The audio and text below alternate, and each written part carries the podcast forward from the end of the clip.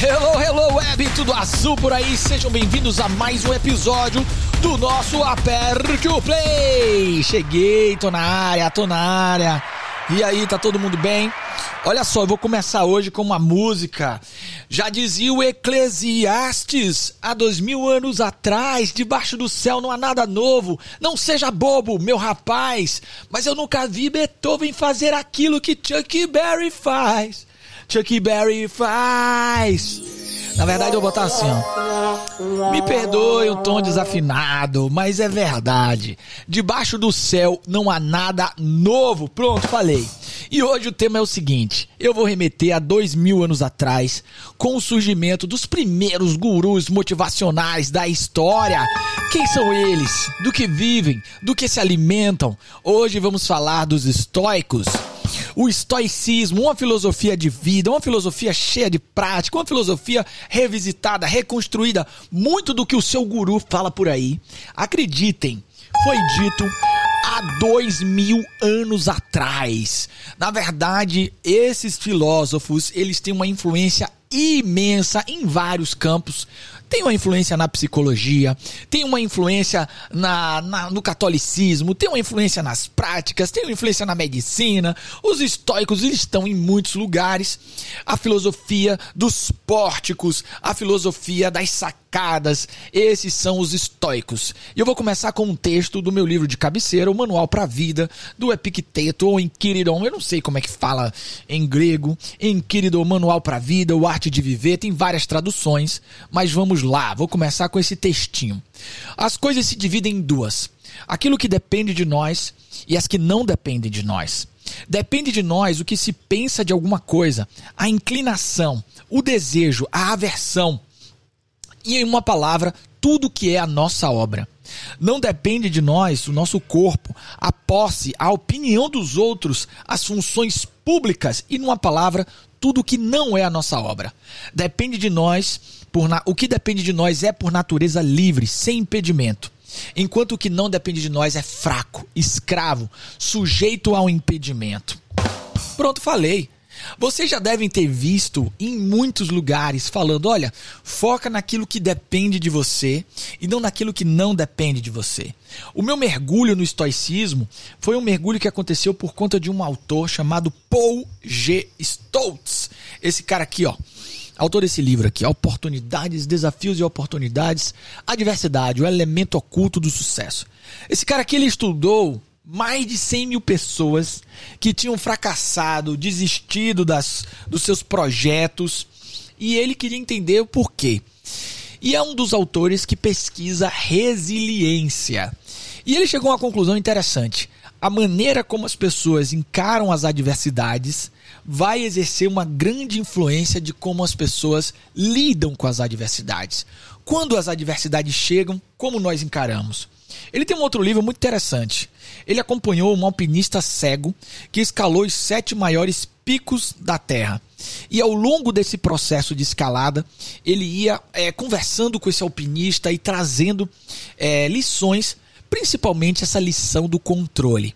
Controle aquilo que você consegue controlar e aperte aquele botão maravilhoso para aquilo que você não consegue controlar. E aí, tá lembrando de algum livro quando a gente fala ligue o botão, aprenda a ligar o botão, estão linkando tudo? Pois é, aquele livro é um livro estoico. Escreve aí se você lembrou de algum livro agora. É um livro estoico. A gente tem o estoicismo é, muito vivo e talvez revisitado hoje. Eu levo como prática de vida. E a partir desse autor, Paul Stoltz, eu fiz um mergulho para entender o estoicismo, especialmente no que tange a resiliência estoica. A resiliência estoica é um tema particular para mim porque é exatamente ah, esse ponto em que nós usaremos a, a natureza humana, que é a razão, para exercer uma influência sobre a vida. Vou falar um pouquinho sobre o que, que os estoicos defendiam. Os estoicos, ou filósofos dos pórticos, foram filósofos que viveram há dois mil anos atrás eles tinham é, uma forma de viver que era extremamente prática, eles levavam a cabo aqueles raciocínios que eles traziam para tentar experimentar a vida e entender os processos de vida. Então é uma filosofia extremamente ética, ou seja, do comportamento, do dia a dia. Os estoicos, eles viviam muito aquelas aquelas falas. A gente tem alguns expoentes, principalmente da era final do estoicismo, como Sêneca, é, Marco Aurélio e Epicteto. Epicteto vocês já devem ter me ouvido falar em alguma live, alguma coisa, porque esse livro, o Manual para a Vida, para mim é o primeiro livro é, de autoajuda da história. Eu acredito nisso, porque ele é pré pré-cristianismo. Na verdade, os, os estoicos eles têm uma grande influência no cristianismo, eles têm uma grande influência na filosofia ocidental, na cultura ocidental, romana e por aí vai. Ele tem uma grande influência numa área que eu queria até prestar uma homenagem agora. Vou momento homenagem. Existe um campo da psicologia chamada de psicologia cognitiva ou cognitiva comportamental. E os estoicos, eles têm um grande papel nesse negócio aí. Na verdade, eles são os pais da psicologia cognitiva. Não é o Aaron Beck. Agora eu vou contar um momento realidade para vocês. é, como diria Eclesiastes, debaixo do céu não há nada novo. A gente teve, é, na semana passada, se eu não me engano, a perda do Aaron Beck. Aaron Beck é o pai da psicologia cognitiva. É aquele que fundamentou, que criou as bases da psicologia cognitiva. E a psicologia cognitiva, ela tem, ela bebe muito da fonte estoica na dimensão de que o ser humano, ele deve usar a razão a partir da razão, ela, ele vai entender os seus próprios pensamentos e emoções e vai manejar aquilo que ele tem controle nessa relação. Então, quem aí é um psicólogo cognitivo, provavelmente, é, não sei se sabe, mas tem como um pilar crucial essa noção estoica do que temos ou não temos controle. Uma vez eu estava fazendo uma palestra e uma pessoa me perguntou assim: Mas Lucas, é, controle na vida não seria uma ilusão? Aí eu, eu, eu realmente refleti nesse momento. É, a dimensão do controle é uma dimensão bem interessante, sob o ponto de vista filosófico, sob o ponto de vista prático. Eu acredito que nós sim temos controle sobre algumas variáveis, e é sobre essas variáveis que se trata o estoicismo, que se trata a psicologia cognitiva, que fez com que você tivesse ligado agora esse podcast para assistir. Então, nem tudo é a subjetividade nesse processo. Tem algo objetivo nisso daí. Tem algum controle que nós temos em algum lugar das nossas vidas. O estoicismo, como filosofia de vida, é uma maneira de trazer para a realidade, para o dia a dia, um olhar daquilo que podemos controlar diante das adversidades. O Epicteto, o personagem que eu quero trazer hoje, ele era escravo, ele não tinha liberdade física, ele não tinha liberdade do corpo, mas ele tinha liberdade dos pensamentos. E longe de ser uma atitude covarde, acreditar que aquilo que ele tinha controle era o pensamento, essa eu acho que é uma interpretação superficial do processo estoico. Na verdade, é um grande ato de coragem. Porque se você está entendendo sua própria condição e lidando com aquilo que você pode exercitar controle, aí você pode realmente influenciar alguma coisa no cenário. Eu é, levo isso para o meu dia a dia e faço disso uma prática diária. Porque, na verdade, são as adversidades de cada um dos dias que podem nos fazer é, ter oportunidades de ter um exercício estoico. Vamos imaginar que a, uma adversidade aconteceu na sua vida. Vocês têm duas opções. Ou vocês controlam a situação, ou vocês controlam a sua reação. É, muitas vezes, discernir sobre aquilo que nós podemos influenciar vai fazer toda a diferença no negócio. Digamos que esteja vindo um tsunami. Deus me livre, está vindo um tsunami e como anunciaram há pouco tempo aqui em Salvador, teve lá um, um vulcão, não sei aonde o tsunami está vindo. O que, que você pode exercitar de controle? Você pode parar a onda? Não. O que você pode fazer? Que controle você pode exercer? Essa é uma base, é um pilar do pensamento estoico. O pensamento estoico ele pressupõe uma série de outras coisas, como um desapego. Essa é a parte mais difícil.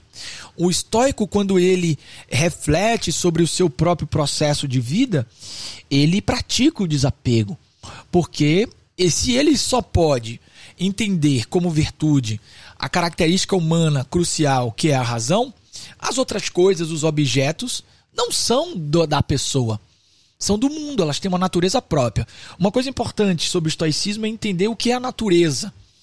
A gente costuma é, entender natureza como um estado primitivo, como se fosse um início. Para o estoicismo é o fim, é o propósito daquele objeto, daquela, daquele ser, daquilo.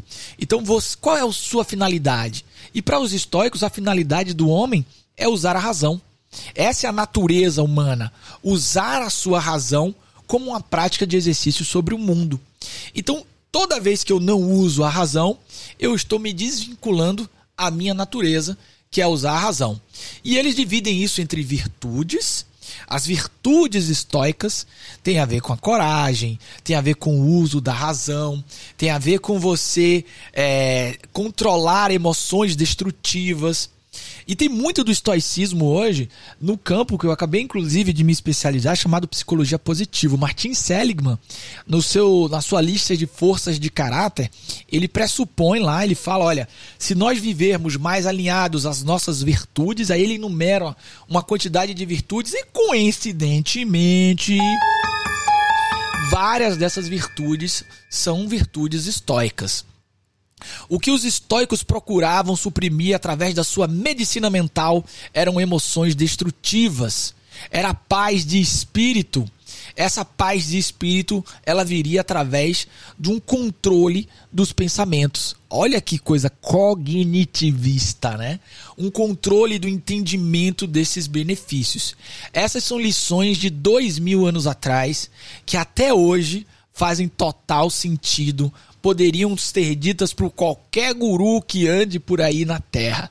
E tem inclusive uma oração chamada Oração da Serenidade.